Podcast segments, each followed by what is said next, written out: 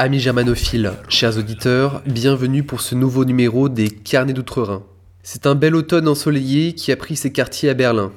Les promenades à vélo sur des voies maculées de feuilles aux couleurs ocre sont un vrai plaisir et je vous invite fortement à venir découvrir la capitale fédérale en cette saison. Mais venons-en à l'actualité avec les prémices d'une coalition jamaïque. La victoire du SPD en Basse-Saxe et la possible Ample Coalition, la fusion entre Siemens et Alstom, et enfin l'adoption d'un enfant par un couple homosexuel à Berlin. Commençons donc ces carnets par le volet politique avec les prémices d'un accord entre les différents partis de la future coalition jamaïque. La CDU-CSU, le FDP et les Grünen se sont donc rencontrés ce mercredi à Berlin pour discuter de la constitution du prochain gouvernement. À la fin de cette réunion, chacun des représentants a montré un visage enthousiaste et s'est félicité d'une atmosphère cordiale propice à la recherche de solutions. Chacun espérant naturellement figurer prochainement à la tête du ministère de son choix. Entre l'Allemagne et la Jamaïque, il y a environ 8500 km. Je pense que nous avons fait les premiers pas, les premiers kilomètres du chemin, a déclaré le secrétaire général du Parti libéral FDP, Nicolas Baer. D'après lui, les chances que l'on obtienne une coalition jamaïque sont de 50-50. Il y a bien sûr dans ses propos l'idée de vendre chèrement sa participation et d'annoncer qu'il ne s'alliera pas avant d'avoir obtenu ce qu'il recherche. Le secrétaire général de la CDU, Peter Tauber, parle d'un premier échange constructif, le but final étant de former un bon gouvernement pour l'Allemagne, de ses propres mots. Et pour cela, il faut une compréhension réciproque de chacun. Voilà bien l'art de faire passer le marchandage d'influence pour une quête d'unité. Pour la CSU, représentée par Andreas Scheuer, le bilan est tout autant positif. L'échange fut intéressant, mais il admet que la coopération entre la, CSU pardon, bavaroise et les Verts sera difficile à construire. Il est vrai qu'on aurait du mal chez nous à imaginer l'ancienne droite populaire de PACA travailler de concert avec les Verts, avec par exemple Éric Ciotti assis en Conseil des ministres à côté de Cécile Duflot. Le dernier, Blade Runner, semble encore plus réaliste. Le FDP et les Verts vont se rencontrer jeudi pour discuter de la possibilité de travailler ensemble. Enfin, ils vont surtout s'aligner euh, par rapport à leurs prétentions face à la CDU pour ne pas se marcher sur les pieds. Et vendredi aura lieu le premier grand tour de table entre les quatre parties. Le Schleswig-Holstein pour servir d'exemple. Alors le Schleswig-Holstein, c'est la région la plus au nord de l'Allemagne, à la frontière avec le Danemark. Elle est bien connue des amoureux de la révolution conservatrice allemande pour ses révoltes paysannes contre la banque pendant les années 20. À ce sujet, je vous renvoie, chers auditeurs, à l'excellent ouvrage de Robert Stoikers. Dans ce land, il existe déjà une coalition jamaïque. Aussi, la chef des Grunen à l'Assemblée du Land a incité ses partenaires au respect dans les échanges. Chacun doit, selon elle, entendre et prendre en considération le point de vue de l'autre, même s'il est en contradiction avec le sien. Croirait retourner à l'école. Le président du Land a lui-même déclaré au Frankfurter Rundschau que la constellation de partis, autrefois très antagonistes, pouvait tout à fait cohabiter dans le cadre d'une coalition. Après tout, c'est vrai que tant que tout le monde mange, comme disait Mitterrand, tant que tout le monde a, son marocain, à son, petit euh, commissariat, à son, petit poste euh, et les émoluments qui vont avec, les gens se tiennent relativement tranquilles, c'est vrai. D'ailleurs, je crois même que c'est pour ça qu'ils font de la politique. Notons toutefois que le, Land a une position plus favorable encore aux réfugiés que la CDU au niveau national, puisqu'ils ont réduit le délai permettant le regroupement familial. Revenons à Berlin à présent, où pendant la soirée, Horst Seehofer, le numéro 1 de la CSU, a visité pour la première fois le siège politique des Grünen. Sûrement l'envie de donner des gages quant à sa volonté de participer à la coalition. Le SPD, enfin, grand absent de cette coalition, a plaidé pour un nouveau vote au lieu de l'instauration de cette coalition élargie.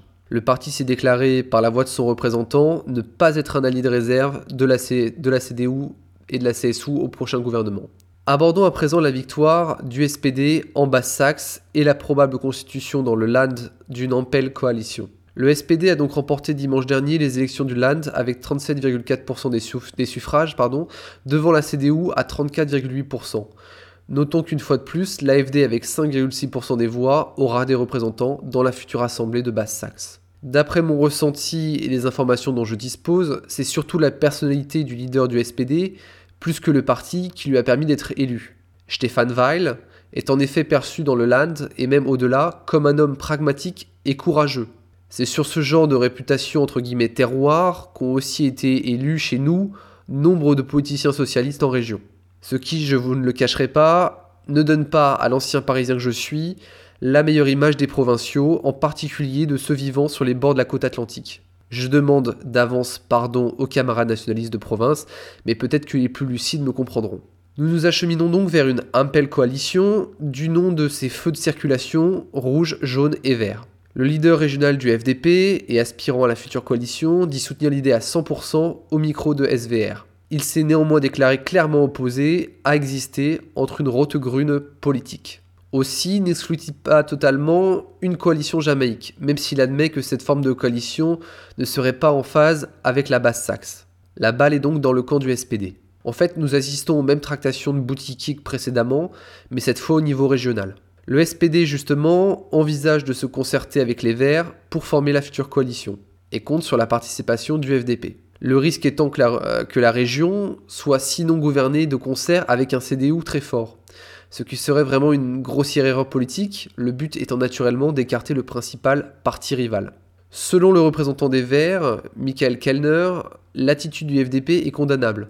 Ces derniers doivent prendre leurs responsabilités comprendre ici, rentrer dans le, rang, sans faire d'histoire et accepter eux aussi le strapantin qu'on voudra bien leur donner. D'après les résultats, la future assemblée sera composée de 55 représentants du SPD, 50 de la CDU, 12 des Grünen, 11 du FDP et 9 de l'AFD. La majorité absolue étant atteinte à partir de 69 représentants. Tournons à présent le volet politique pour discuter du rachat déguisé en fusion d'Alstom par Siemens. Si ce qui nous est présenté comme un mariage va bien accoucher du numéro 2 mondial de la construction ferroviaire, l'avenir d'Alstom et de ses salariés est désormais bien incertain. C'était pourtant plus que prévisible, car le rachat de la branche énergie par GE avait déjà bien affaibli l'entreprise, ne lui permettant plus d'avoir la fameuse taille critique au niveau mondial. Aussi, un rachat par un concurrent était à terme inévitable. Si l'on nous présente la future joint venture comme un Airbus du train, il est surtout en réalité la vente par Macron d'un joyau français à la Reich chancelière Merkel. C'est d'ailleurs clair à qui veut voir la réalité en face, puisque Siemens détiendra de peu, mais quand même, la majorité des parts du nouveau groupe. Ajoutons aussi que l'État français va aussi baisser sa participation de 20 à 7,5% et n'aura en conséquence plus de représentants au conseil d'entreprise, conseil d'entreprise dominé par Siemens. Si l'existence de l'ogre chinois C2RC est une réalité, il, est euh, il a en fait dans les faits plus servi de prétexte car le marché européen lui est encore relativement peu accessible. Ce rapprochement est aussi propre à susciter des inquiétudes légitimes au niveau de l'emploi dans l'Hexagone mais aussi en Allemagne. Que vont devenir les 8000 salariés d'Alstom en France? Pour seule garantie, il est annoncé que le siège restera en France et le niveau d'emploi sera maintenu pendant les 4 prochaines années. Alors moi qui connais cette industrie de l'intérieur, je peux vous dire, chers auditeurs, que 4 ans, ça correspond à deux appels d'offres gagnés, ça correspond à deux projets. Ça, va, ça fait pas long. Hein. Aussi, il est là encore inévitable qu'au-delà de ces 4 ans, les effectifs soient vraisemblablement diminués en France de 10 à 20%. Enfin, terminons ces carnets par une information sur l'évolution de la société allemande. En effet, un couple homosexuel berlinois vient de se voir autorisé à adopter un enfant. C'est la première fois qu'un couple, gay adopte en Allemagne. Cela fait suite à l'entrée en vigueur de la loi sur le mariage pour tous. Ainsi, le juge pour la famille de Tempelhof Kreuzberg a accepté la validité. Michael et Kai ont le 2 octobre 2017 enregistré leur vie commune auprès de l'administration du quartier de Marzahn. Les deux hommes avaient déposé une demande devant la Cour constitutionnelle pour obtenir l'adoption de l'enfant. Nous sommes à présent très contents d'avoir pu obtenir cette reconnaissance, a déclaré Michael au Tagesspiegel. La loi sur le mariage pour tous est effective depuis le 1er octobre. Les homosexuels et les lesbiennes ont donc à présent les mêmes droits en Allemagne que les couples hétérosexuels. Et l'adoption en fait hélas partie. Cette émission des carnets de Rhin s'achève. Chers auditeurs, merci à vous de l'avoir suivi. N'hésitez pas à commenter l'émission dans la section commentaires. Les carnets de Rhin reviennent la semaine prochaine.